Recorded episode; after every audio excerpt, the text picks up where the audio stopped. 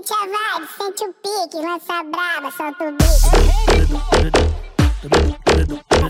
Ha! E o pai continua on e o Jovem Pan um minuto tá no ar.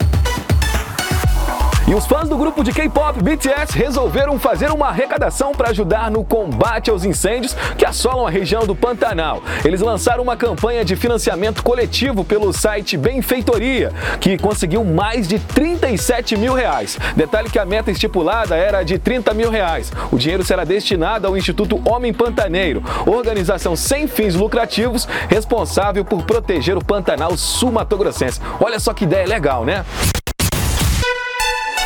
E Tom Veiga, o intérprete do Louro José, foi diagnosticado com Covid-19. Pois é, o parceiro de Ana Maria Braga, que está participando do Mais Você, separado da apresentadora, compartilhou uma foto de um oxímetro nas redes sociais, aparelho que afere oxigênio no sangue. Além dele, outras personalidades compartilharam que tiveram Covid, como Juliana Paz, Monique Evans e a cantora Joelma.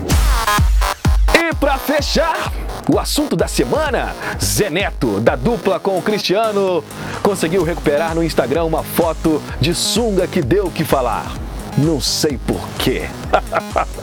a rede social entendeu que o conteúdo era impróprio, tirando a publicação do ar. Depois a imagem voltou pro feed do cara, que ironizou a repercussão na internet. Nessa brincadeira toda, Zeneto ganhou mais de um milhão de seguidores do dia pra noite.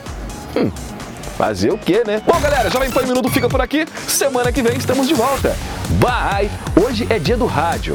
Alô, radialistas, meus amigos. Ei, gente amiga. E é isso, galera. Bom final de semana. Semana que vem estamos de volta aqui no Jovem Pan um Minuto. Valeu!